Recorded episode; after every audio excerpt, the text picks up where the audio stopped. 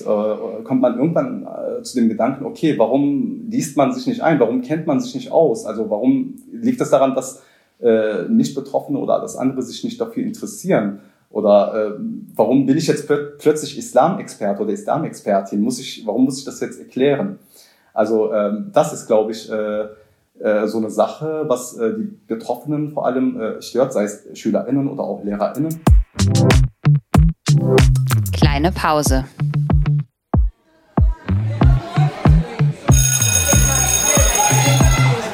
Begegnungen in der Teeküche.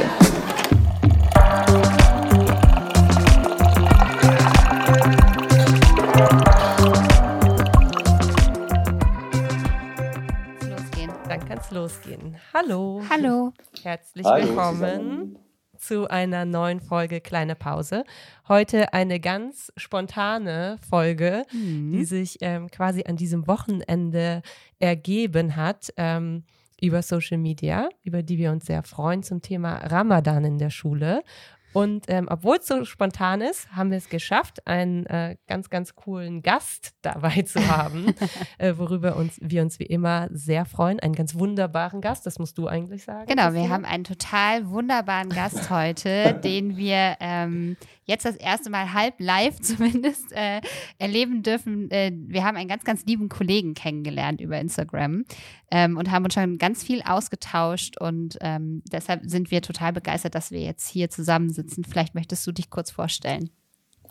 Ja, hallo. Ähm, erstmal vielen Dank für die Blumen. Das freut mich sehr. Das kann ich auch wirklich äh, nur zurückgeben. Das ist wirklich eine ganz spontane Aktion jetzt und ähm, ich freue mich auch super, dass es geklappt hat.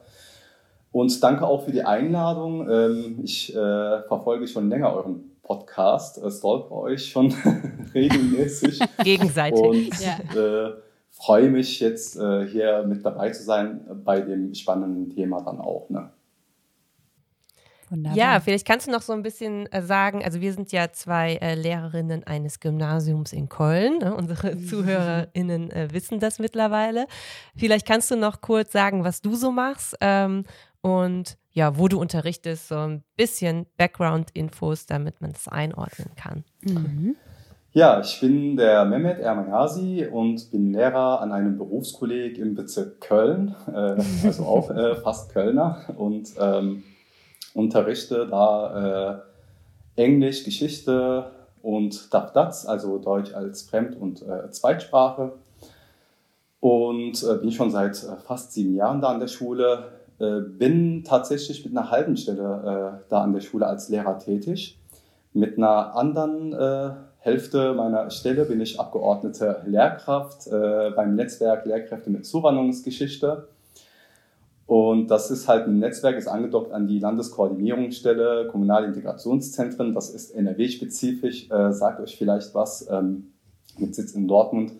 Ähm, und dieses Netzwerk, wie der Name das schon sagt, ähm, ja, äh, ist halt äh, dazu da, wo sich ähm, Lehrkräfte mit internationaler Familiengeschichte vernetzen. Ähm, ja, der Begriff Zuwanderungsgeschichte darf nicht irritieren. Ähm, das ist nicht nur ein Netzwerk für neu zugewanderte Lehrkräfte, sind auch dabei, aber hauptsächlich für Lehrkräfte mit internationaler Familiengeschichte oder mit Migrationshintergrund oder man sagt ja BPOC-Lehrkräfte.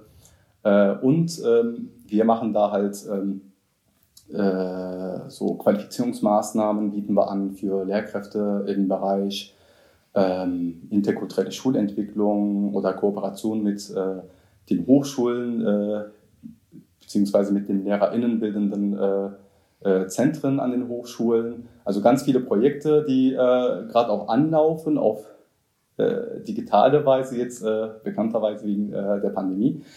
Vieles ist auch ins Stocken geraten, aber Genau, das ähm, zu meiner anderen Hälfte äh, äh, im Job. Total interessante Aufgabe.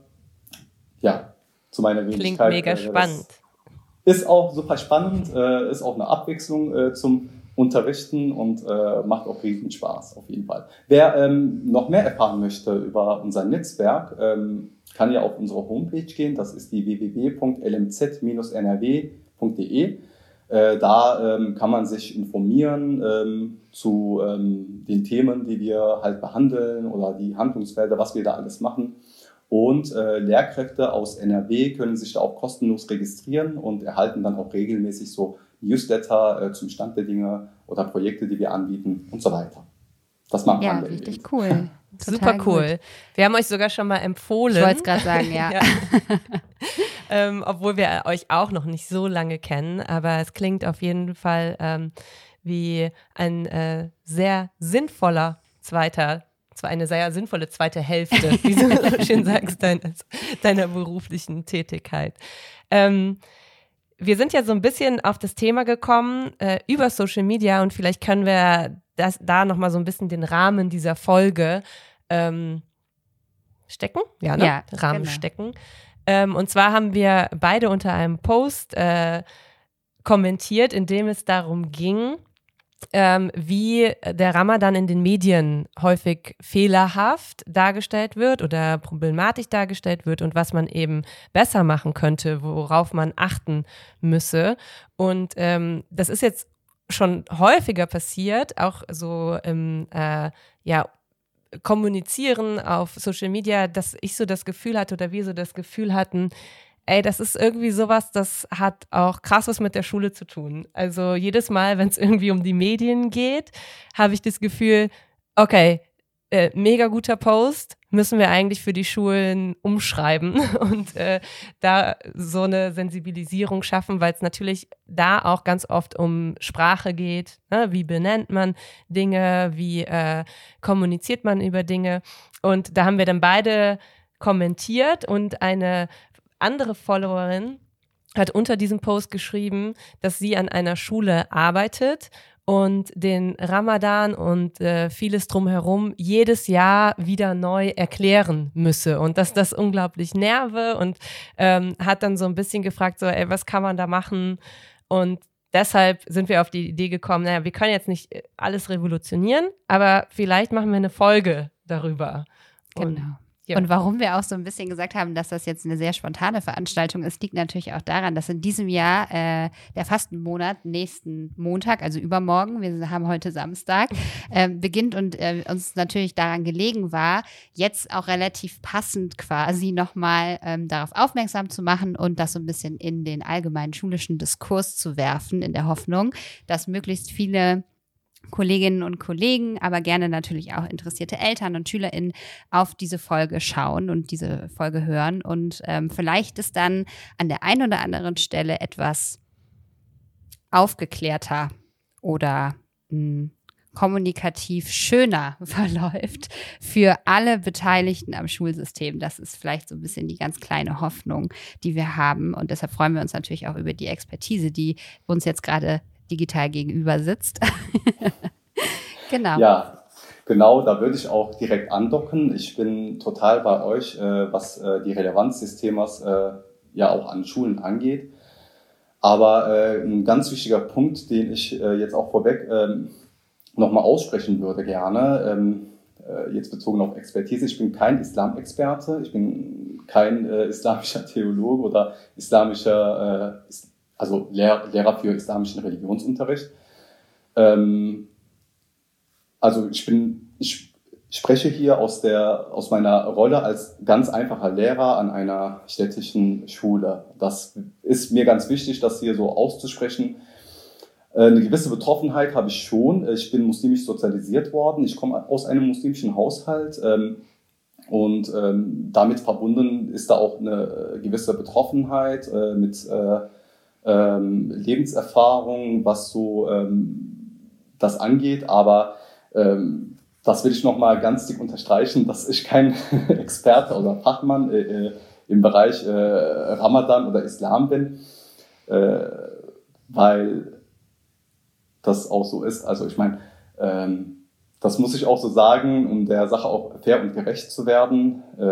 Damit meine lieben äh, islamischen TheologInnen mir nachher nicht an den Kragen äh, packen. Und ähm, ich habe jetzt äh, diese, diese spontane Aktion so verstanden, dass wir äh, das Ganze, also Ramadan und ähm, also das Thema Ramadan im Schulkontext aus der LehrerInnenperspektive beleuchten. Ganz genau. Und ähm, dann, äh, wie ihr das ja auch im Posting genannt habt, so äh, pädagogischen Guide am Ende äh, rauskommt. Keine Handlung, wirk wirkliche Handlungsempfehlung, sondern wirklich so ein pädagogischer Guide, um da ähm, die Lehrkräfte etwas zu sensibilisieren, äh, genau. was das Thema angeht. Äh, ich hoffe, ich bin richtig und äh, Du bist total richtig. Nein, du bist richtig hier. ich habe natürlich jetzt mit meinem Wort Expertise, glaube ich, hier auch Großes angestellt in der Vorstellungswelt. Das ist total gut, dass du das nochmal sagst. Ich glaube, wir sind ähm, alle drei absolut keine theologischen Expertinnen und auch kulturwissenschaftlich keine Expertinnen, sondern wir sind alle drei betroffen, weil wir eben LehrerInnen sind und Schülerinnen und Schüler unterrichten, die ähm, ja Muslime sind und Muslime sind. Und ähm, deshalb ist das einfach unsere ähm, Arbeitsrealität und äh, die Realität eben äh, vieler unserer SchülerInnen. Und wir wollen eben so ein bisschen versuchen, auch für uns selber haben wir, glaube ich, relativ viel schon in unserem Kopf in den letzten Tagen versucht aufzuräumen zu diesem Thema und haben uns zumindest versucht, eine ja, mh, offizielle, kann man das sagen, wissenschaftliche auch zum Teil, oder ist das wissenschaftlich, weiß ich gar nicht. Äh, auf jeden Fall haben wir eine ähm, versucht uns auch an natürlich schon vorhandenen Quellen zu dem Thema so ein bisschen zu orientieren, auch wenn es im Rahmen Schule gar nicht so wahnsinnig viel dazu gibt. Und ich glaube, die ähm, Vorlage, an der wir uns orientiert haben, die kam auch von dir, oder? Die hast du mit ins Spiel gebracht. Ähm, und zwar ist das eine äh, Vorlage, die im Bezirksamt, vom Bezirksamt Neukölln in Berlin ähm, veröffentlicht äh, worden ist. Und die ist entstanden, das finde ich ganz, ganz spannend, im Zusammenhang mit ähm, verschiedenen Kulturzentren und Moscheen in Berlin. Und ich glaube, davon kann man ganz gut ausgehen, denn da haben wir jetzt, äh, bevor wir angefangen haben mit der Aufzeichnung, Nicole und ich haben da eben nochmal sehr ausführlich drüber geredet, das, was ähm, den hm, Handlungs- ähm, oder den Punkten, Handlungsvorschlägen, die da äh, verfasst sind, was da vorangestellt ist, ist nämlich die Erkenntnis, dass es im Grunde genommen natürlich überhaupt keine einheitliche Handhabung gibt im Ramadan. Und ich glaube davon, ich glaube, das ist ein ganz guter Gesprächsanlass, oder? Ja, auf jeden Fall. Dem würde ich zustimmen. ja, genau. Also diese Vorlage, wie ich dazu gekommen bin, das ähm, ist so zwei, drei Jahre her, wo ich dann auch ähm, verzweifelt danach gesucht habe im Internet und da bin ich da zufällig auf diese Vorlage gestoßen. Ist ja vom äh, Bezirksamt, Bezirksamt äh, Neukölln.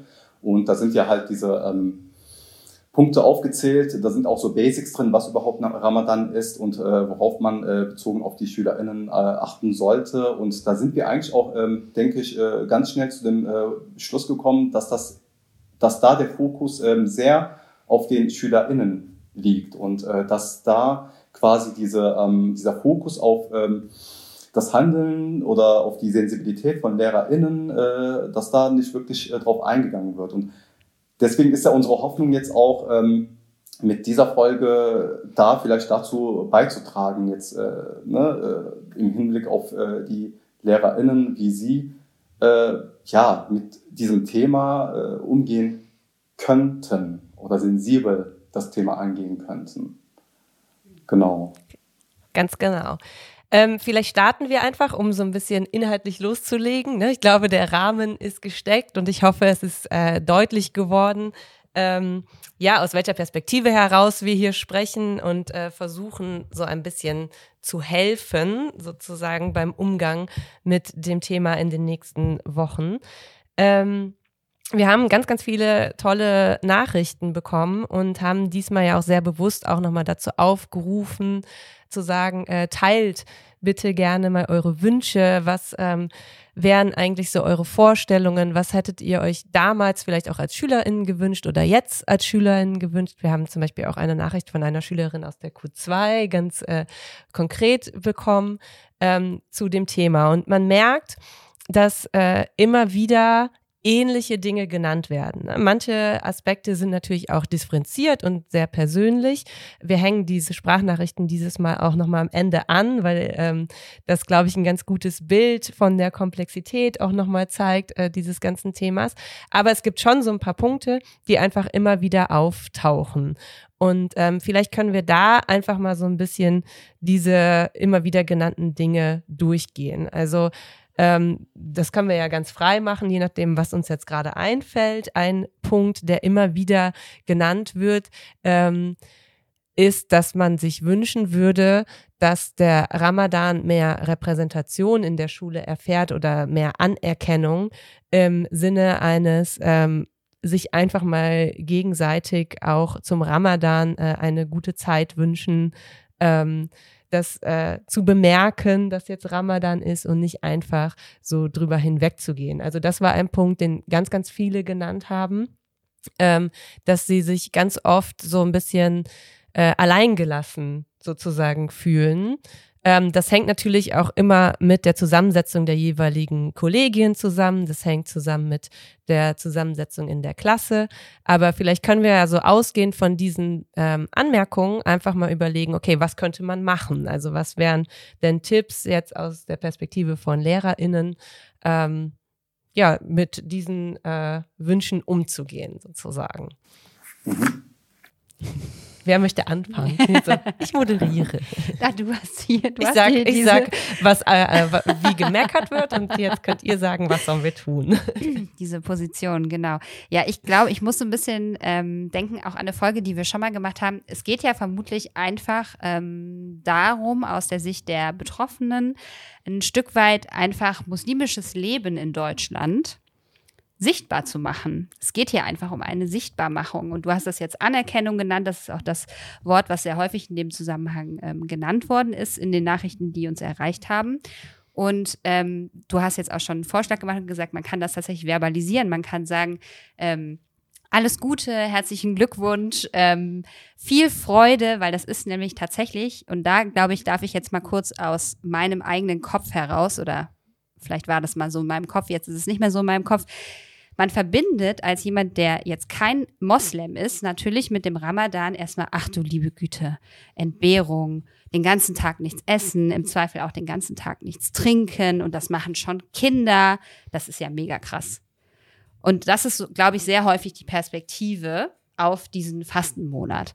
Und auf der anderen Seite habe ich aber gelernt mittlerweile, dass das eben eigentlich ein ganz, ganz großer Freudenmonat ist und dass das überhaupt nicht im Fokus steht. Das ist ja nicht wegzudiskutieren. Äh, es gibt schließlich auch in der christlichen Tradition das Fasten. Also es geht natürlich irgendwie darum, ähm, äh, weiß ich nicht, sich äh, auf sich selbst zu besinnen etc.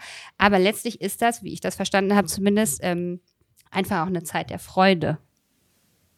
Ja, Richtig, also total. Also ähm, ich meine, man könnte, also viele äh, gehen da an die Sache auch so ran, dass man äh, Weihnachten mit Ramadan äh, oder umgekehrt vergleicht, weil äh, was du ähm, diese beiden Perspektiven, die du genannt hast, ähm, äh, angeht, äh, gibt es da auch Parallelen. Also ähm, einmal die Freude, die Vorfreude und die Freude währenddessen und andererseits diese Spiritualität, die man in sich lebt und ähm, was die Sichtbarmachung von Mus vom muslimischen Leben in Deutschland angeht, ähm, ich glaube, was die Sichtbarkeit angeht, haben wir gar kein Problem. Nur das Problem ist nur, dass die, die diese Sichtbarkeit ähm, nicht immer im positiven Sinne ist. Also parallel mit dem Beginn des Ramadan ist ja häufig, und das war ja auch unser Anstupser für diese Folge, in der Medienlandschaft ist das total emotional aufgebauscht und einseitig und meist auch sehr negativ. Und ähm, das gibt dann natürlich so eine für jemanden, der nicht betroffen ist und ähm, sich äh,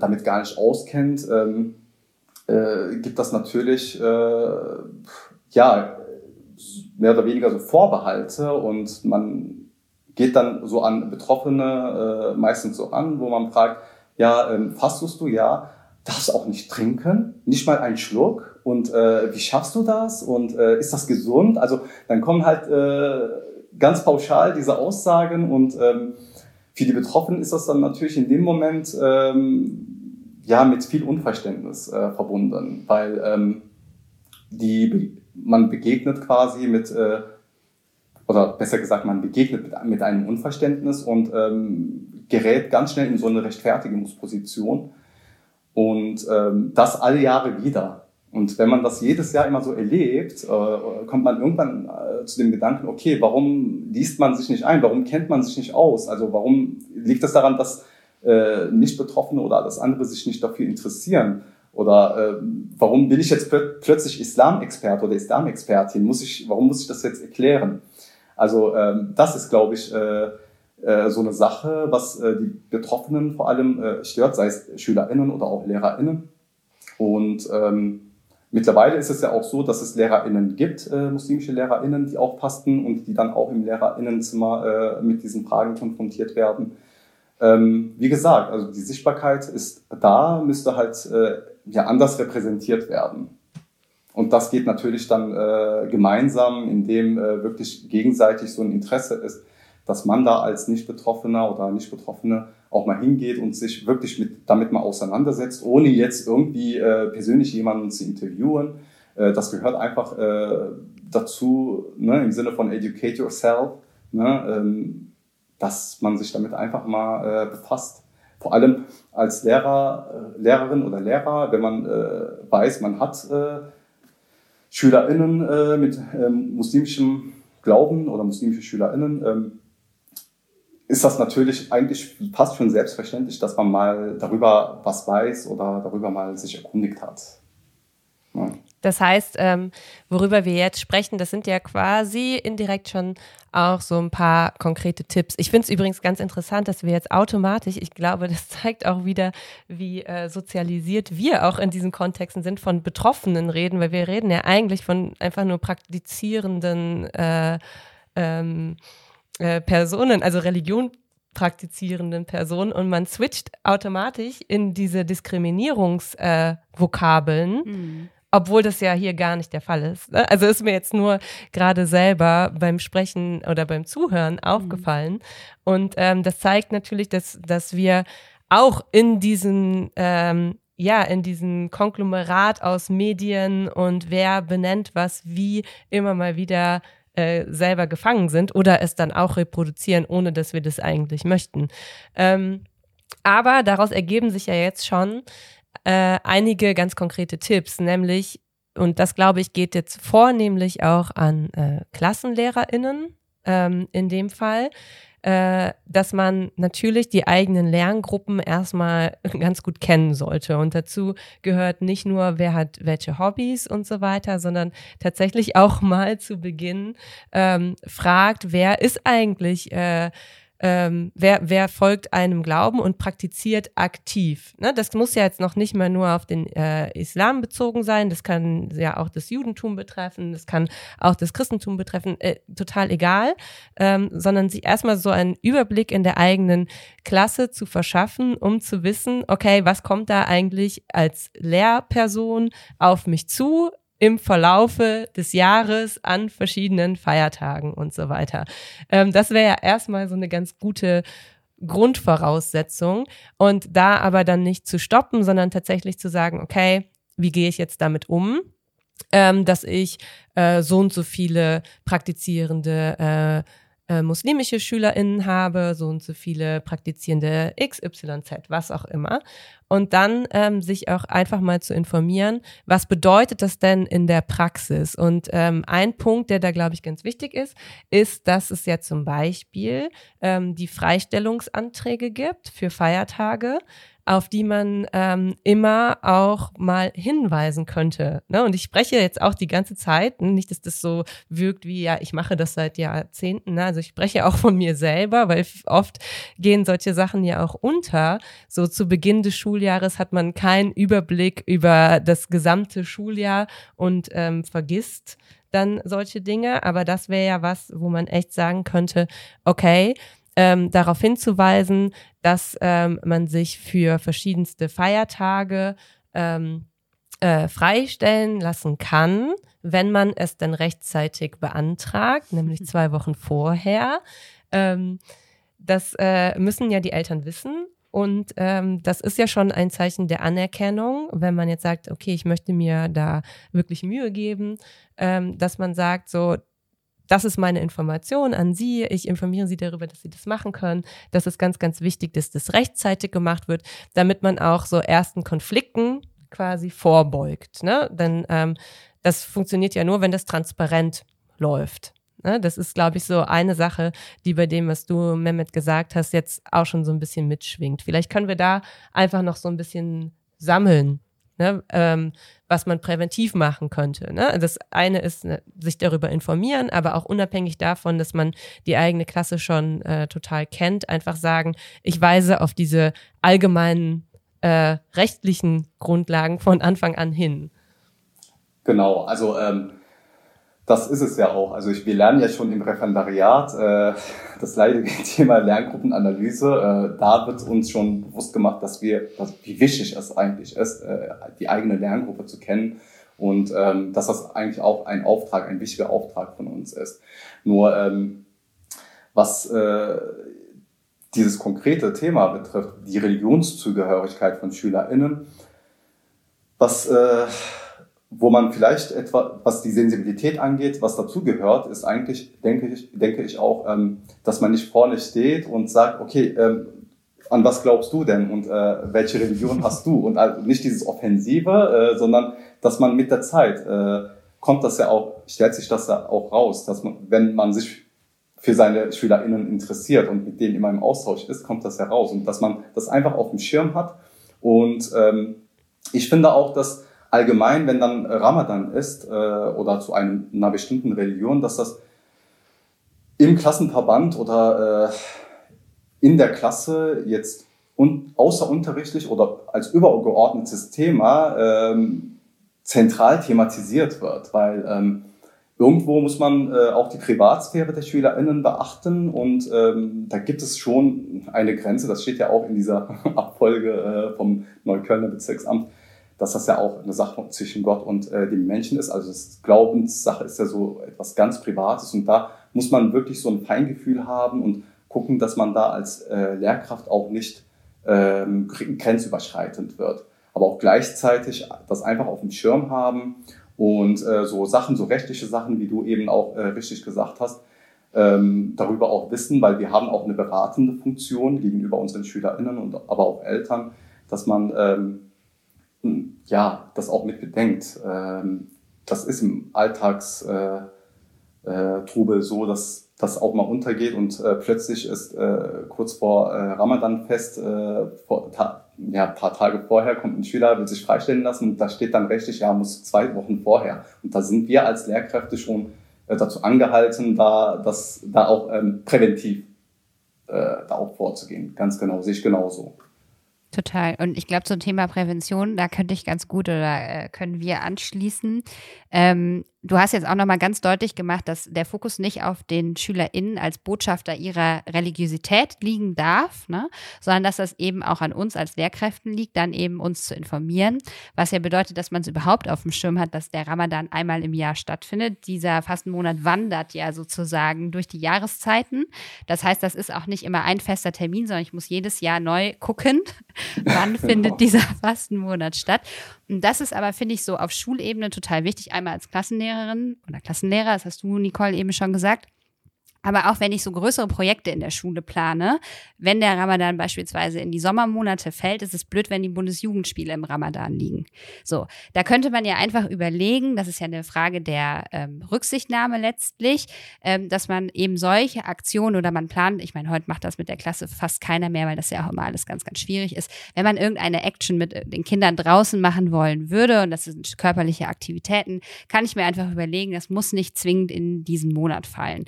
Ähm, Gleiches gilt natürlich vor allem für das Fach Sport, dass man vielleicht da auch so ein bisschen überlegt, im Vorhinein, ähm, wann mache ich da eine Abnahme, ähm, wann ist das Ende der Unterrichtsreihe erreicht, wann brauche ich Noten. Das muss auch vielleicht, wenn ich das vorher alles äh, im Blick habe, nicht unbedingt in diese Zeit fallen. Das wäre auch eine Form der Höflichkeit oder eine Form der Rücksichtnahme, die man da ähm, ausüben könnte. Äh, genau, das wären so die Dinge oder vielleicht auch am Ende solche Dinge wie äh, Klassenarbeiten oder Klausuren. Wenn ich die Möglichkeit habe, das zu schieben, kann ich das einfach überlegen. Wenn ich sehr viele Schülerinnen habe, dann äh, wäre das, glaube ich, schon ganz gut, wenn man das im Kopf hätte.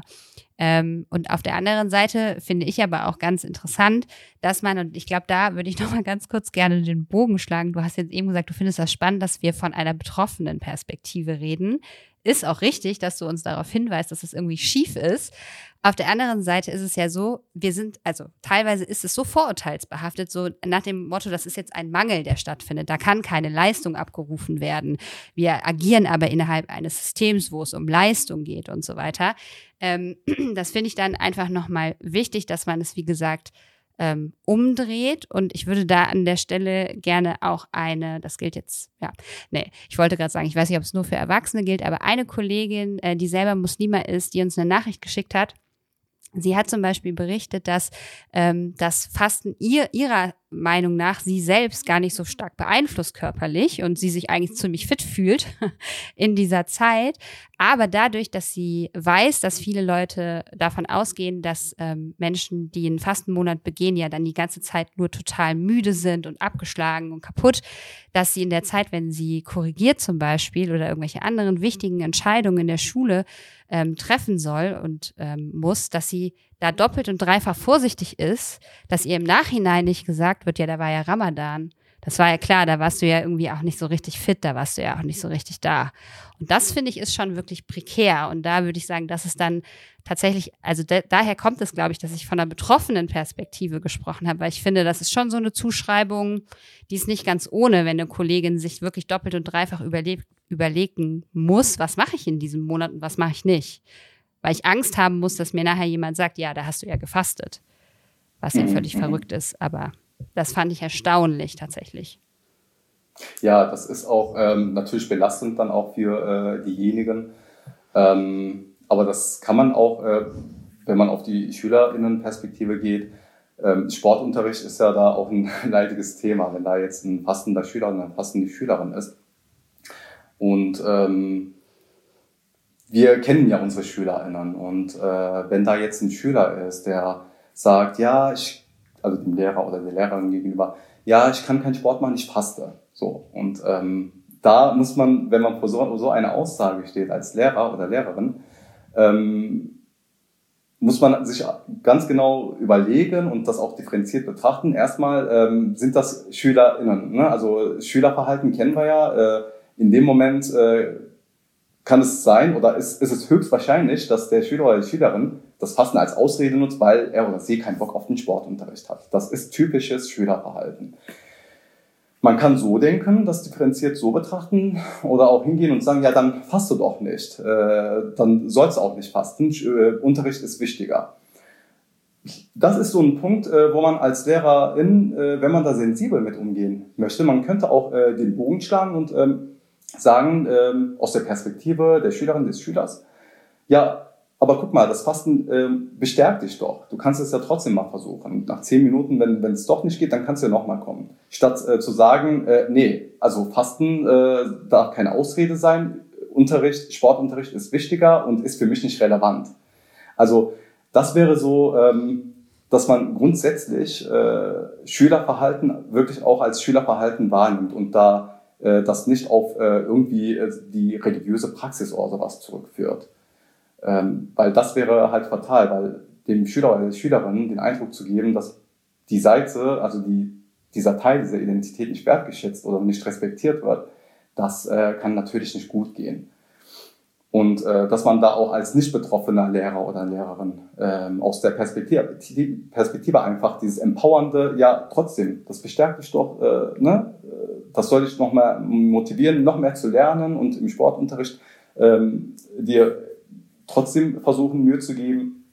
Wobei man dann natürlich mit der Fürsorgepflicht äh, dann auch achtsam sein muss. Äh, klar muss man ein Auge drauf äh, haben, ob es dem Schüler, der Schülerin auch tatsächlich gut geht oder nicht. Aber dass man äh, ja nicht direkt mit Vorbehalt und äh, mit Vorurteilen da an die Sache rangeht. Das wäre ganz, ganz, ganz wichtig aus äh, pädagogischer Sicht.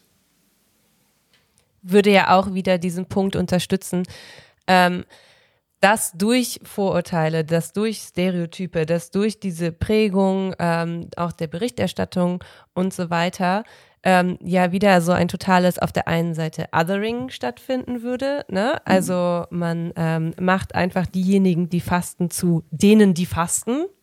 So. Mhm. Ähm, und äh, die anderen eben nicht. So, und das ist äh, ja ein bekanntes äh, Phänomen in Diskriminierungsdiskursen, ne? dass das mhm, äh, mhm. ein, einfach ein typisches Merkmal auch davon ist. Und auf der anderen Seite dieses äh, Repräsentativsein für die ganze Gruppe. Ne? Das ist was, ähm, wo man auch, glaube ich, dann ein bisschen weggehen kann von diesen einzelnen äh, SchülerInnen, äh, LehrerInnen-Gesprächen ähm, hin zu, was passiert eigentlich auch im LehrerInnenzimmer in diesem Monat untereinander und ähm, mhm. was wird da gesagt? Ne? Denn ähm, das sind äh, mit Sicherheit so, ich sage das jetzt bewusst in Anführungsstrichen, ne? Standardsprüche, die dann kommen. Jetzt äh, sagt XY wieder äh, so nach dem Motto, ja, jetzt der Ramadan, jetzt kommen die wieder mit ihren Ramadan-Ausreden. Ne? Das sind jetzt nicht meine mhm, Worte, das mhm. möchte ich betonen. Mhm, Aber das sind ja solche Sprüche, bei denen man sich vorstellen könnte, dass die dann in ähm, Kollegien fallen. Und das ist ja auch ein Punkt, bei dem man sagen könnte, okay, hier ist ein Ansatzpunkt für jemanden, der ähm, eben in dem Fall äh, Haltung zeigen möchte, der sagen möchte, ich möchte sensibel damit umgehen, ähm, sich dann auch bewusst äh, hinzustellen und zu sagen, ey, du kannst es so nicht sagen. Ne? Also das sind also in diesen Momenten einfach auch ähm, unter den Kollegen einfach ähm, Kolleginnen Haltung zeigen.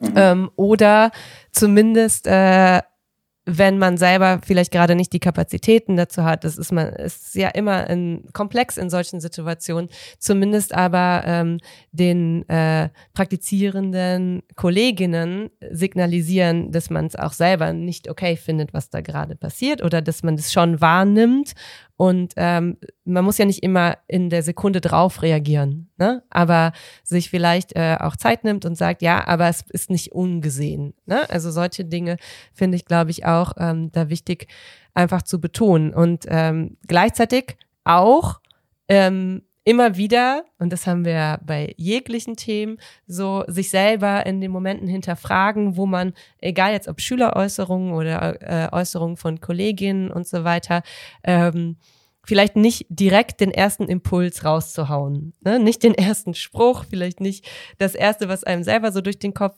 schießt, denn ähm, mhm. man merkt eben, okay, man ist auch Teil dieser dieser Gesellschaft, ähm, in der nun mal solche Strukturen vorhanden sind und man kann das nicht innerhalb von kürzester Zeit ablegen. Also vielleicht erstmal so einen Schritt zurücknehmen, mal tatsächlich, und das meine ich jetzt gar nicht so, äh, ja, so ein bisschen so, okay, come on, sondern tatsächlich mal kurz durchatmen, still sein und dann überlegen, wie gehe ich mit diesem Moment jetzt um, statt direkt zu sagen, okay, äh, ich gebe dir jetzt eine Reaktion, denn äh, das ist ja nun mal irgendwie Teil unseres Jobs, dass wir das irgendwie sehr oft immer direkt tun. Und mhm, ähm, mhm. in, in so sensiblen, äh, bei so sensiblen Themen spielt das halt einfach eine große Rolle, dass man merkt, ich bin da keine Expertin, also reagiere ich vielleicht nicht sofort. Mhm. Genau, also definitiv. Also da bin ich äh, voll bei dir, was diese Solidarität da auch im Lehrerzimmer, Lehrerinnenzimmer angeht. Ähm, Empathiefähigkeit ist da einfach gefragt und äh, dass man da versucht, sich in diese Perspektive hineinzuversetzen und ähm, zwei, dreimal sich überlegt, bevor man irgendwas raushaut. Und äh, das sind äh, grundsätzliche Dinge, die jetzt nicht nur für den Ramadan oder äh, muslimische Schüler gilt, allgemein für jedes Thema, ähm, wenn es um persönliche Sachen geht. Und ähm, da fällt mir gerade ein, ähm, eine Kollegin hat äh, mir dann auch geschrieben, ähm, ob es denn unsensibel wäre, wenn man jetzt äh, vor der Klasse steht und einfach äh, oder den äh, muslimisch gelesenen oder markierten SchülerInnen äh, sagen würde, so, äh, ja, froh, frohen Ramadan, frohes Fest, äh, ob das unsensibel wäre äh, oder ob es denn nicht besser wäre, ähm, wenn man sagt, allen, die feiern, äh, frohes Ramadan-Fest. Und ähm, das gleiche gilt ja eigentlich auch für Ostern oder Weihnachten oder für andere ähm, oder jüdische Feiertage. Und äh, wenn man äh, diese Floskel allen, die feiern, äh, verwendet, dann ist man eigentlich immer auf der sicheren Seite, geht nicht auf die persönliche Ebene und äh, äh, ist nicht direkt grenzüberschreitend. Und ähm, äh, da ist es natürlich, aber das zeigt schon, dass man sich Gedanken darüber macht. Und das ist es ja, dass man sich vorher einfach Gedanken darüber macht und sich überlegt, ähm, wie kann ich es formulieren, wie kann ich die Sache rangehen. Das ähm, jetzt äh, bezogen auf die SchülerInnen.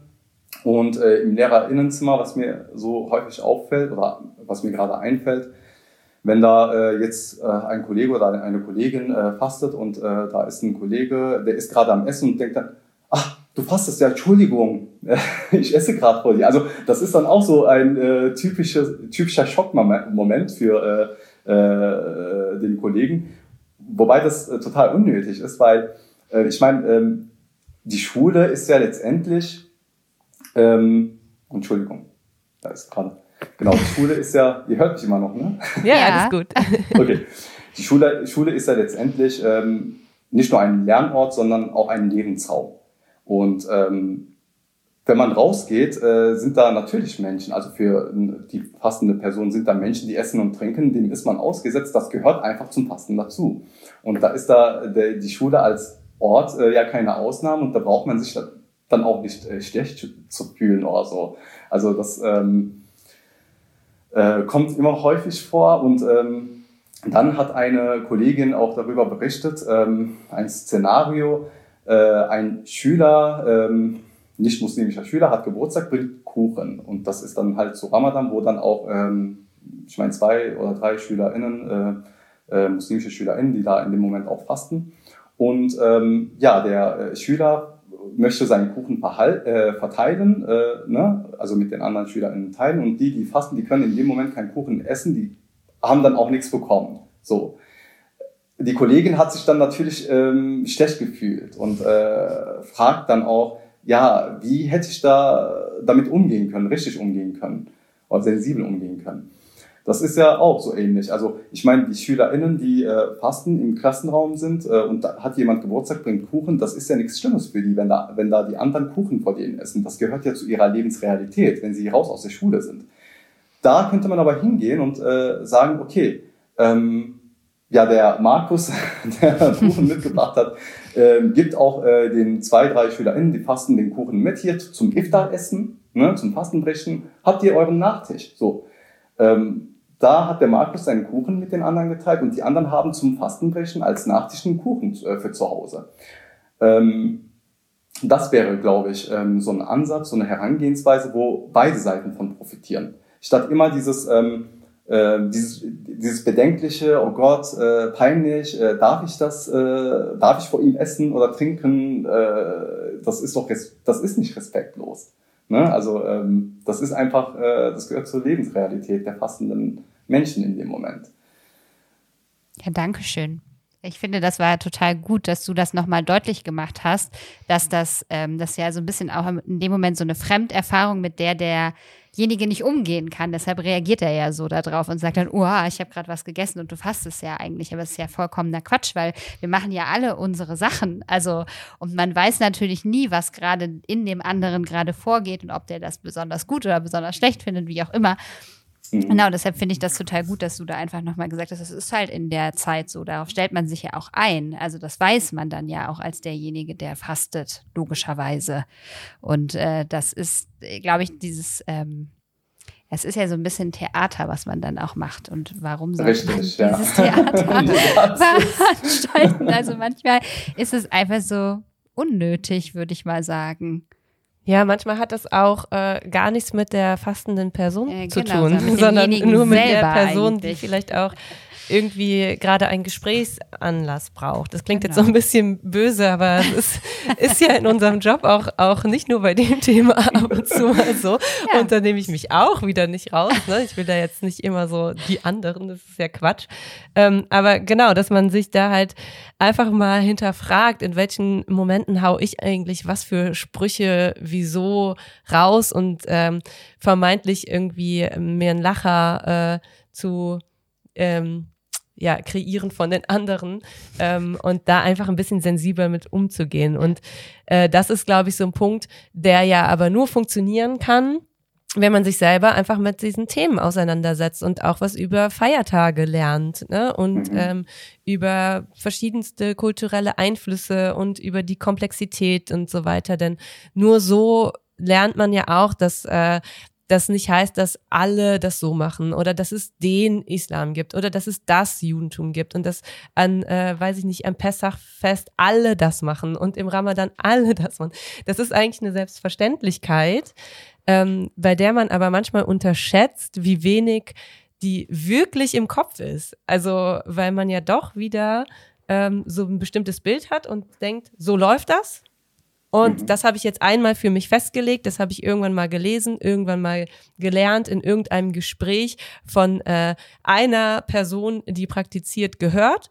Das ist abgespeichert und jetzt ist das irgendwie eine Schublade und da wird jetzt nicht mehr dran gerüttelt. Und das ist eben das, was äh, dafür sorgt, dass äh, das dann zu immer wieder den gleichen Situationen kommt, ähm, die ja Anlass dazu waren, überhaupt darüber zu sprechen. Ne? Dass äh, Leute sagen, mhm. jedes Jahr das Gleiche, immer die gleichen Sprüche, immer die gleichen Reaktionen, immer die gleichen vermeintlich nett gemeinten Witze und so mhm, weiter, mhm. die äh, in der Masse ja aber genau das Gegenteil sind. Und ich glaube, da ist es ja letztlich auch nicht so schwierig, ähm, sich die einmal anzuhören und dann einfach versuchen, es zu vermeiden selbst. Äh, in, ja, absolut. Ähm, ja, das ist ja auch so. Also den Islam, die Muslime oder Musliminnen gibt, gibt es ja nicht. Und deswegen ist es ja auch schwierig, so, so eine Handlungsorientierung auch zu entwickeln, weil das äh, ist immer situa situationsbedingt und ähm, äh, es kann ja auch sein, dass da, dass man da muslimische SchülerInnen sitzen hat, die aber nicht fasten oder äh, die man so markiert oder äh, liest, äh, die aber nicht so leben, wie man sich das im Kopf vorstellt. Also äh, diese Vielfältigkeit, also dieses, äh, ja, dass man einfach auf dem Schirm hat, dass das auch vielfältig ist, dass das, sich das anders ausgestalten kann im Leben jede, jede einzelne Person und dass man den Leuten die Individualität, die Persönlichkeit äh, mit eigenen Vorbehalten nicht abspricht, das ist grundsätzlich äh, etwas, was äh, für in unserem Job äh, sehr, sehr wichtig ist, bezogen auf ähm, viele andere Aspekte. Ähm, von daher, äh, ja, sich damit auseinandersetzen, da war auch, äh, fällt mir gerade ein, äh, eine Kollegin hat, hatte dann auch als Anregung ähm, mitgegeben, es gibt so einen interkulturellen Kalender, äh, mhm. wird rausgegeben jedes Jahr vom äh, BAMF, also Bundesministerium für Migration und Flüchtlinge, kann man sich kostenlos runterladen auf deren Seite und, oder auch kostenlos postalisch zuschicken lassen in verschiedenen Formaten, also in DIN A4, DIN A6, äh, noch, also DIN A, äh, keine Ahnung, zwei, also Format, drei, wie auch immer. Genau, ganz groß oder etwas kleiner. Und ähm, da sind die ganzen äh, religiösen Festtage äh, aufgeführt, auch bunt, äh, zum Hinduismus, zum Taoismus, zum äh, Buddhismus, Islam, Christentum, verschiedene Strömungen.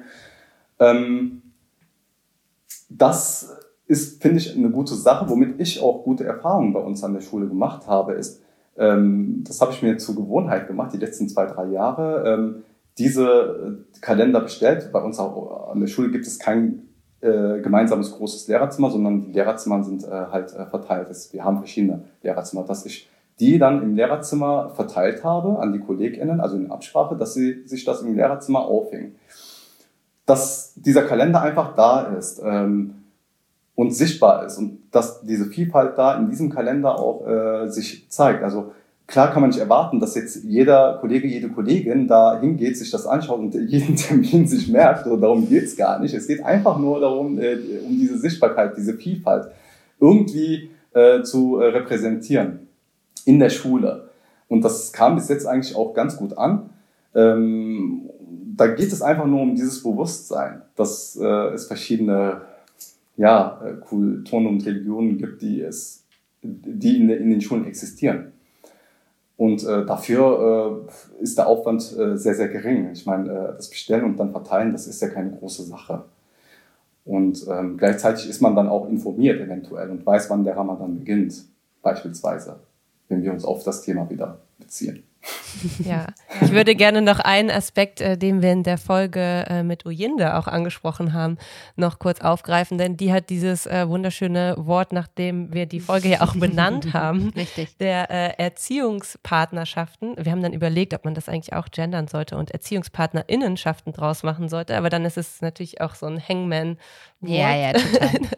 ähm, und Partnerschaft ist ja eigentlich genau. neutral. Also, also ähm, ja, egal, äh, off-topic. Auf jeden Fall hat sie das ähm, genannt und das ist ja auch wieder was, was man in diesem Fall äh, auf jeden Fall auch einbringen könnte. Ne? Nämlich die Elternarbeit, nicht immer so, Elternarbeit, ne? auch so wirklich das mhm. LehrerInnenwort schlechthin, ähm, nicht so zu verteufeln, sondern auch daraus zu schöpfen. Ne? Mhm. Denn ähm, wenn man im Vorfeld äh, auch einfach fragt, Ne, so, äh, wie gehen Sie damit um? Ne, was äh, gibt es irgendwas, äh, wo ich denn unterstützen kann, was ich wissen sollte?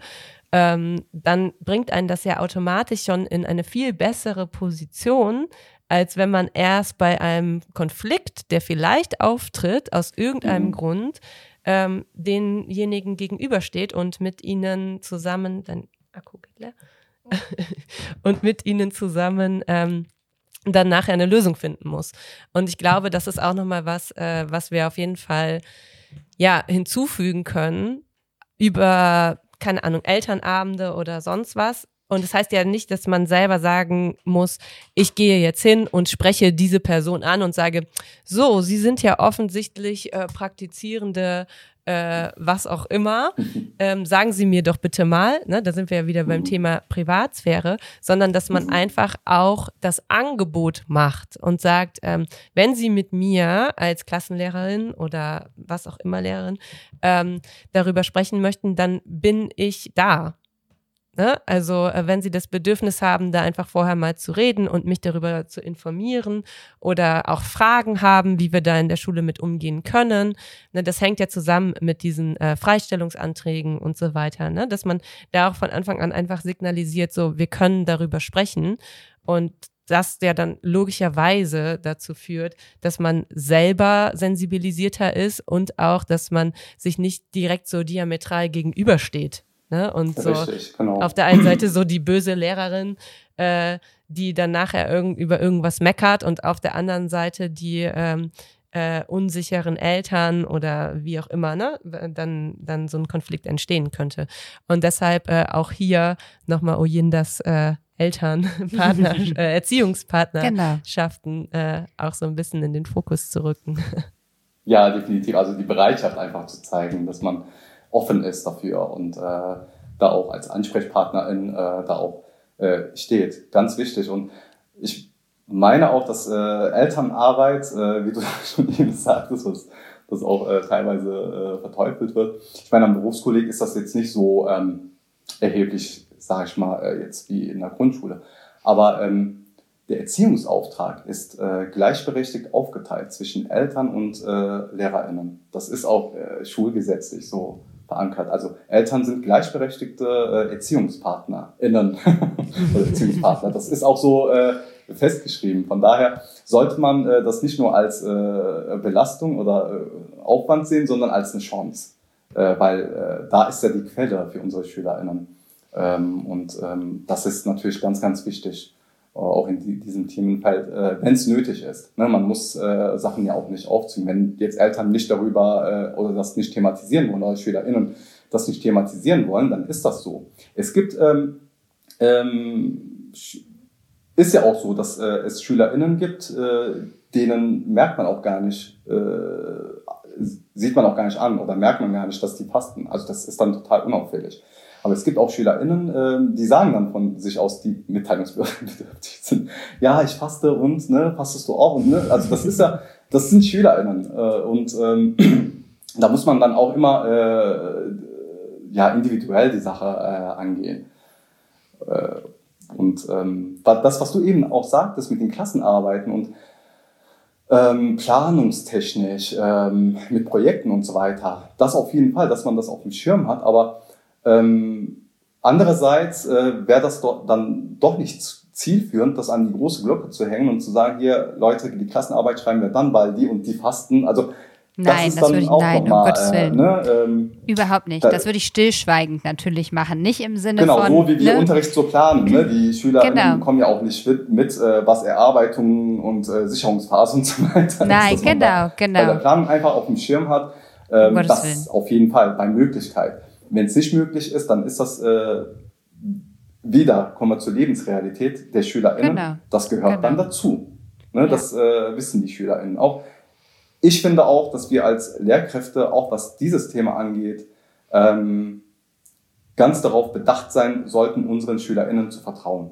Hm. Zu äh, wissen, dass die für sich selber wissen, was gut für sie ist.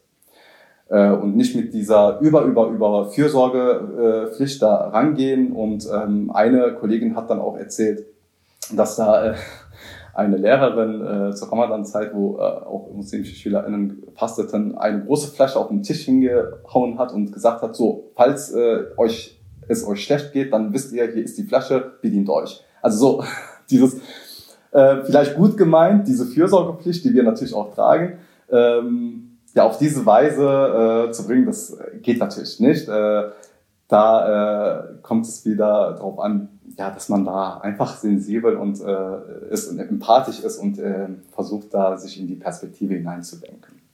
Ja, nein, ich glaube, dass man mit Labeling da sehr aufpassen muss. Mhm. Also du hast total Richtig. recht, es ist auch gut, dass du das nochmal angesprochen hast. Ich glaube, spätestens, wenn man solche Sätze auch laut in einer Klasse sagen würde, dann würde, weiß ich ganz genau, was dann für eine Diskussion losbrechen mhm. würde, warum man auch an ganz vielen anderen Tagen auf gar keinen Fall eine Klassenarbeit schreiben kann.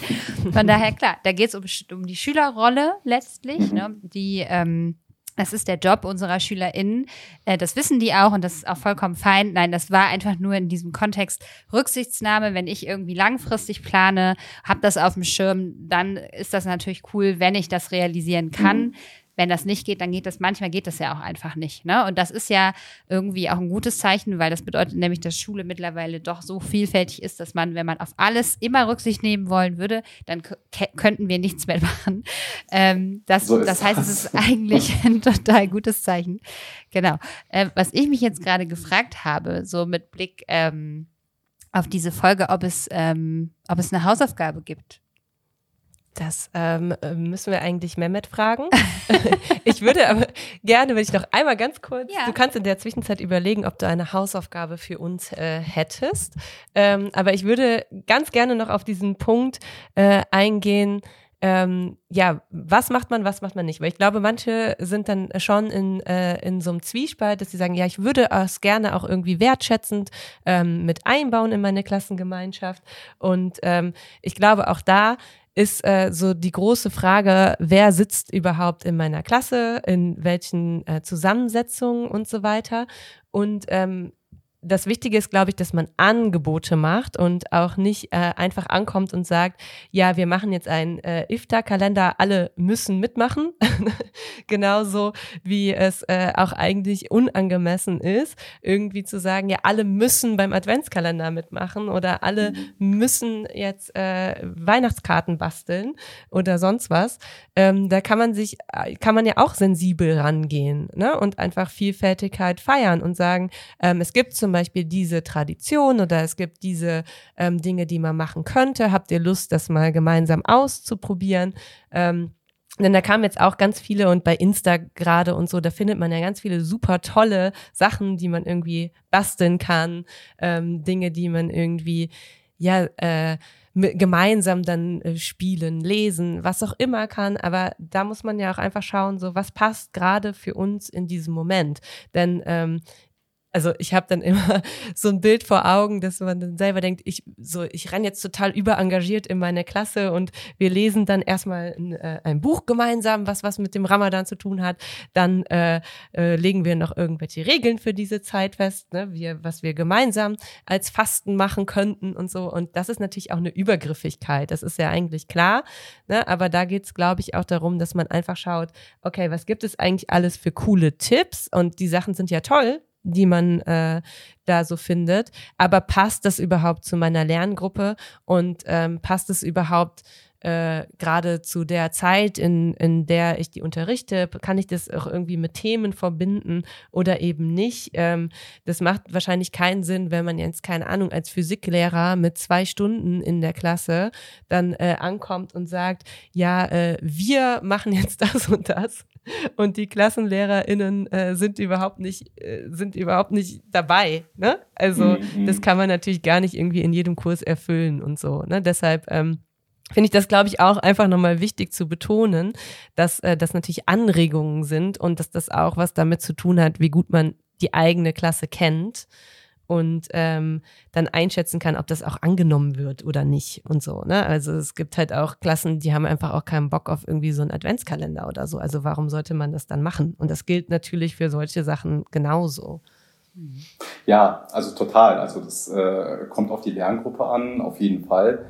Ähm, was ich aber wichtig fände, äh, in dem Zusammenhang Angebote machen, ja, aber dabei schon darauf achten, dass äh, also niemanden zu überwältigen mit, ähm, äh, mit diesen Angeboten. Äh, so ein Iftar-Kalender, so Advent, nee, Iftar-Kalender und Ramadan-Kalender, ähm, das sind so tolle Methoden, aber jetzt glaube ich nicht unbedingt geeignet, um übergeordnet und außerunterrichtlich das äh, mit der gesamten Klasse äh, äh, anzugehen. Ähm, sinnvoller wäre es ja, das in so einem bekenntnisorientierten orientierten Unterricht, islamischen Religionsunterricht vielleicht geschlossen zu machen, wo dann auch wirklich ähm, ja muslimische SchülerInnen sich äh, damit auch befassen können. Äh, andererseits, äh, wenn man das übergeordnet äh, zentral thematisiert in so einem Klassenverband, äh, besteht die Gefahr, dass man da den einen oder anderen Schüler, der auch wirklich betroffen ist, der auch wirklich fastet und nicht unbedingt das nach außen tragen möchte, damit überwältigt. Ne? Ähm, von daher ähm, Angebote ja, aber dass man da auch ähm, ja, vorsichtig damit umgeht und guckt, ähm, passt das denn überhaupt zu der Klasse? Äh, ne? Mhm. Also ähm, das wäre ganz, ganz wichtig, dass man da dieses Feingefühl, mit diesem Feingefühl da an die Sache rangeht. Und ähm, wenig ist auch mehr. Also sozusagen. Auf jeden Fall. Ja, ähm. Da gibt es, das, das, das haben wir auch schnell rausbekommen, viel mehr Don'ts als Do's. Ne? Ähm, viel muss man nicht machen. Hm. Aber es gibt viele Dinge, die man verhindern kann, die man vermeiden kann. Und darum geht's ja, wenn es um Sensibilität geht. Ne? Da braucht sich ja niemand jetzt mit äh, Biegen und Brechen so Sachen ähm, ja, äh, auszudenken und das äh, zu forcieren sozusagen. Darum geht's ja nicht. Genau. Ganz genau. Sehr guter ja, wir stellen das natürlich, also wir haben so ein CryptoPad zusammengestellt. Ne? Das mhm. äh, stellen wir bereit. Auch das natürlich als äh, Anregung gedacht. Ne? Und äh, deshalb ist es auch ein CryptoPad, ne? so dass man das auch bearbeiten kann, also sich den Text rauskopieren kann und wenn man das irgendwie unter Kolleginnen teilen will oder so, dass man das auch auf die eigene äh, Schule natürlich so ein bisschen zuschreiben kann. Ne? Also es sind unsere mhm. Gedanken natürlich mit Quellenangaben, äh, wo sie dann auch hingehören und äh, vielleicht noch ein paar weiterführenden Links und so.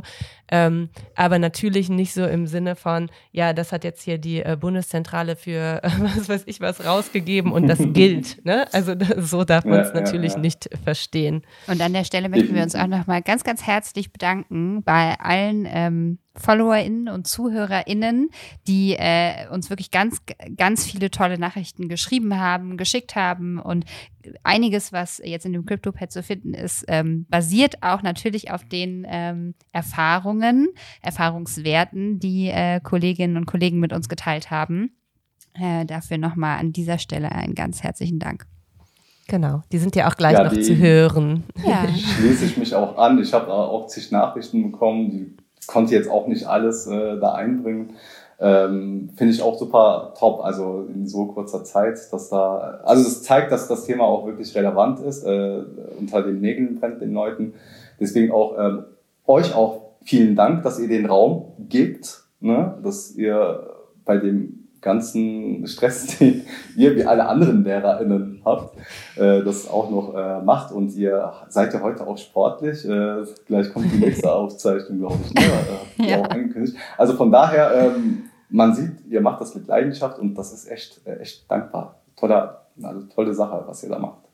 Danke. Und wir sind total dankbar, dass wir Menschen wie dich kennenlernen. Und äh, an der Stelle möchten wir auch nochmal sagen, haben wir, glaube ich, erzählen wir jetzt jede Folge, aber es macht nichts. Wir möchten uns unbedingt im Sommer ja auch treffen und ein Vernetzungstreffen machen und das alles in die Realität holen, sodass wir uns auch wirklich mal gegenüberstehen können, während wir eine Cola trinken. Eine Cola. Wahlweise gerne auch ein Wein oder ein Bier. Auf jeden Fall ähm, freuen wir uns da schon total äh, drauf, ähm, dass wir äh, uns dann auch regelmäßig vielleicht irgendwie dann mal im Real Life treffen können und unsere Ideen so weitertragen und weiterentwickeln können. Auf jeden Fall. Das äh, müssen wir auf jeden Fall machen. das gibt sich auch. Ja, also äh, dieses Insta-Kollegium ist eine tolle Sache, dieser Austausch, äh, dieser Mehrwert. Ähm, ja, hätte ich äh, persönlich nicht gedacht vorher. Aber es ist echt äh, eine tolle Sache, dass man sich austauschen kann auf dieser Plattform.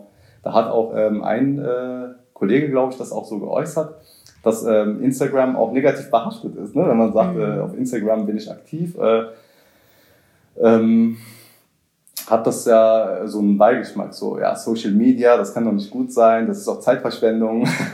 Ja, voll. ja kann auch in die Richtung gehen, äh, aber letztendlich, äh, das ist äh, ein gutes Beispiel. Äh, also, also normalerweise dürfen wir ja keine Hausaufgaben sagen, ne? Mhm. aber vielleicht kann ich da trotzdem eine rauslesen an diejenigen, die nämlich nicht im Insta-Kollegium sind und genau. die Folgen trotzdem hören, sich vielleicht doch mal in diesen Raum zu begeben. Mutig sein, genau. Vorurteile abbauen und äh, mhm. einfach mal drauf loslegen und ähm, ja, gucken, was sich alles so in diesem Raum ergibt. Das ist relativ viel.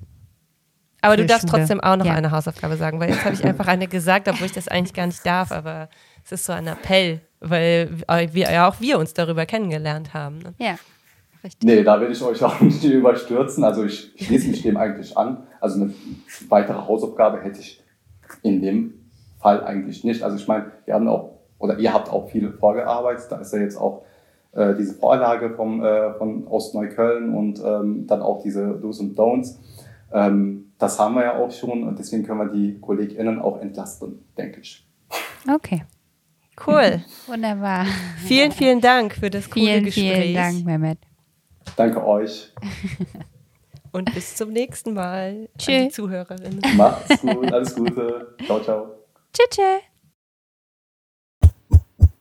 Also ich bin seit sechs Jahren Lehrerin und ähm, seit sechs Jahren wird ähm, mein Fasten, also ich faste auch, ähm, entweder gar nicht kommentiert ähm, gut, ich erwarte jetzt nicht, dass die Leute mich loben, aber ähm, es wird halt einfach ignoriert und das finde ich auch ein bisschen schade, weil letztendlich gratuliere ich auch ähm, zu Ostern und Weihnachten und ähm, das finde ich halt immer so ein bisschen traurig.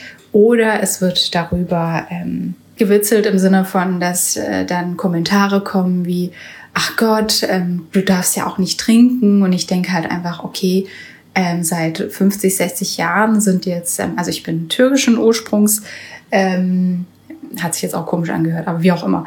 Auf jeden Fall, ähm, ja, seit 50, 60 Jahren sind jetzt hier äh, türkische äh, ähm, Bürgerinnen und Bürger da und ähm, du weißt immer noch nicht, dass wir trinken oder du hast immer noch das Bedürfnis, das zu kommentieren. Das kotzt mich einfach total an. Oder auch so Sachen wie, das sind dann aber wirklich ähm, richtig asoziale Sprüche wie, ich mache die Tür zu, dann sieht man das nicht ähm, oder dann sieht das Allah nicht. Das kommt dann halt im Lehrerzimmer. Und als Schüler habe ich einfach genau dieselben Erfahrungen gemacht. Und ich habe immer gedacht, okay, wenn du studierst und dann selbst Lehrerin bist, ähm, dann bist du ja auch unter gebildeteren Menschen und dann wird das quasi nicht passieren. Also das war so ähm, mein Gedanke, dem war dann eben nicht so. Ähm, ich habe aber gemerkt, dass es auch Kollegen gibt, die froh sind, dass ich jetzt im Kollegium bin, weil die dann auf mich zukommen und fragen, wie ist das, wie ist das, ähm, wie ist das im, dann im, im Sportunterricht. Da wird dann schon Rücksicht genommen und das finde ich dann auch schön, dass ähm, dass es eben nicht nur mit dem Negativen quasi weitergeht, sondern dass dann Kollegen fragen, okay, ähm, ich habe jetzt drauf oder sagen, ich habe jetzt darauf geachtet, dass wir die Sportnoten ähm, nicht am Ramadan machen oder dass die halt Rücksicht nehmen auf die, die fasten und sagen, okay, eure Noten mache ich vorher oder nachher. Und sowas freut mich mega, weil das war zu meiner Zeit noch überhaupt nicht. Ähm, Gegenstand. Also das war überhaupt nicht denkbar, dass da Lehrer ähm, Rücksicht nehmen. Zumindest habe ich das ähm, nicht erfahren. Ich würde mir einfach wünschen, dass der Ramadan ähm, wie ein anderer Feiertag in Deutschland sichtbar ist. Also dass man sich gegenseitig gratuliert und dass man mir sagt, hey, ähm, dann wenn, wenn das ähm, Fest am Ende ist, hey, herzlichen Glückwunsch oder frohes Fest, wie auch immer. Ähm, ich erwarte jetzt nicht, dass da überall irgendwelche Plakate rumhängen. Ja, es, wir sind halt dennoch in einem christlich geprägten Land. Das ist auch völlig in Ordnung so. Aber ähm, ich habe halt immer, immer das Gefühl, okay, irgendwie, irgendwie gehöre ich nicht dazu, meine Religion gehört immer noch nicht dazu und ähm, ich muss mich immer noch rechtfertigen, warum ich das mache. Und ich bin beispielsweise beim Korrigieren extrem, extrem vorsichtig während des Ramadans und pass auf und lass noch mal drüber gucken, weil ich Angst habe, dass es, dass da irgendwas passiert, irgendein Fehler drin ist und dann heißt es, die war nicht zurechnungsfähig, weil die gefastet hat. Ja, das sind halt so Sachen, die mich stören. Und ähm, übrigens denke ich auch genauso über die jüdischen Festtage. Also ich wünsche mir einfach, dass, dass gewisse Feiertage in Deutschland doch tatsächlich Feiertage wären. Das wäre so toll, wie in, in, ähm, im Bundesstaat New York oder so, wo der erste Feiertag am Ramadan oder beim Opferfest oder bei den jüdischen Feiertagen, dass da wirklich alle quasi einen Tag frei haben. Oder dass es kein Problem ist, dass man sich frei nimmt. Also wie gesagt, ich bin seit sechs Jahren Lehrerin. Ich habe bis jetzt noch nie von meinem Anspruch auf ähm, diesen freien Tag Gebrauch gemacht, weil ich einfach Angst vor den Reaktionen habe im Kollegium, dass das ähm, ja einfach nicht positiv aufgenommen wird, auch wenn, wenn ich weiß, dass da ähm, ein paar sind, ähm, die das nicht stören würde, habe ich trotzdem noch das Gefühl, dass es die meisten doch stört. Und deswegen, ähm, ja, und ich denke einfach, wenn das alles so ein bisschen öffentlicher ist und sichtbarer ist, würden sich vielleicht viele auch eher trauen, sich dann auch freizunehmen und zu sagen, ich möchte diesen Feiertag mit meiner Familie verbringen. Und das ist eben bei mir ähm, nicht der Fall. Und ähm, ja, genau. Okay, mega. Ähm, ich muss sagen, ich studiere selber auf Lehramt. Ähm, das war nie immer mein Ziel. Ich bin da irgendwie so reingeraten. Aber es ist ganz cool. Was mich aber vollkommen entsetzt hat oder immer noch entsetzt, ist, dass es kaum Seminare gibt, die irgendwie die Lehrer sensibilisieren für ähm, sowas und aufklären. Einfach gar nichts. Und es wäre so wichtig, weil die Erfahrungen, die man in der Schule macht, an die denke ich bis heute, also an die Rassismuserfahrungen. Und ich verstehe nicht, warum das es nicht gibt. Keine Ahnung. Aber gut. Äh, zum Glück gibt es euren Podcast. Und um jetzt über die ganzen ähm, Erfahrungen zu reden, was Ramadan angeht. Also erstmal wird man sowieso unzählige Male gefragt, was es überhaupt ist. Wo ich mir denke, irgendwann, oh Gott, einmal googeln und du hast die Antwort, aber okay. So, dann erklärt man, ne, was es auf sich hat. Und was mich dann unfassbar nervt, ist, dass dann direkt so Anekdoten kommen von allen, von Lehrern oder von Mitschülern. Oh mein Gott, das kann nicht gesund sein. Wirst du gezwungen? das ist niemals gesund, ich würde das niemals aushalten, wie hältst du das aus? Das kann doch nicht sein, voll schlimm. Die, also, also halt solche Sachen, wo ich mir denke, das ist einfach so krass nervig. Und dass ich mir wünschen würde, dass man irgendwie den Lehrern und den Schülern nahelegt, dass wenn sie nichts darüber wissen, einfach nicht direkt drauf losbrüllen sollen. Irgendwie finde ich auch, dass einen unterschwellig unterstellt wird, dass man sich dann auch gar nicht mehr so gut konzentrieren kann in der Zeit, was einfach voll das Gegenteil ist, weil ich mich viel besser konzentrieren kann, weil ich nicht die ganze Zeit gegessen habe, weil ich danach einfach nur müde bin. Und das sind immer so, weiß ich nicht, so ein Schuldblick von wegen, ja, ich weiß ja nicht, ob du das und das jetzt hinkriegst, während du fastest. Wo ich mir denke, Alter, warum so? Bitte nicht. Und auch dieses, du wirst doch gezwungen, so das kann doch nicht sein, dass du es freiwillig machst. Also irgendwie einfach mal darüber aufzuklären, was das ist und dann aber auch darüber aufzuklären, dass es nicht notwendig ist, dann mit solchen Anekdoten hinterherzukommen mit, das ist nicht gesund und oh mein Gott, wie kannst du das machen? Also wir hatten nur eine Muslime in der Klasse und das war halt einfach nie ein Thema. Das war einfach nie ein Thema. Das ist, äh, das ist einfach nicht, nicht zu begreifen. Ähm, ja, einfach null. Aber auch, äh, wir hatten eine orthodoxe Griechin und sie fasten ja auch teilweise anders. Das war natürlich auch überhaupt kein Thema. In den ersten Jahren, als ich angefangen habe als Stadtslehrer, da gab's eine, also eine Kollegin hat's ja mit einer Schule so eine Kooperation gemacht und da gab's dann immer das gemeinsame Fastenbrechen zum Ende, also zum Zuckerfest. Und das ist eine ziemlich coole Aktion, da war ich auch mal mit dabei. Und das ist dann irgendwann eingeschlafen und ich habe es dann selber aber nicht geschafft, das wieder aufzuwecken. Ja gut, letztes Jahr ging ja dann nichts. Bei den Ausflügen haben wir damals auch gelernt vom Imam, dass das halt als Reise gilt und dass man es dann halt auch schieben kann. Also, dass man generell Beten auch schieben kann. Das, das läuft eigentlich immer extrem gut. Wir haben immer ganz wenige, also jetzt nicht zum Ramadan, aber zum Freitagsgebet, haben wir immer ganz wenige Schüler dann vor allem, die darauf pochen, dass sie am Freitagmittag beten wollen. Da gibt es immer nur ganz wenige. Und eigentlich verstehen sie es auch relativ schnell. Ich für mich habe erst vor kurzem das Insta-Lehrer in dem Zimmer entdeckt und finde es mega gut. Unglaublich viele gute Impulse, die da rauskommen. Finde es halt gleichzeitig schade, wie viele halt Instagram einfach schlimm finden, nicht kennen, nicht, sich nicht damit beschäftigen wollen mit den ganzen Facetten davon. Das ist natürlich auch nochmal ein ganz eigenes Thema.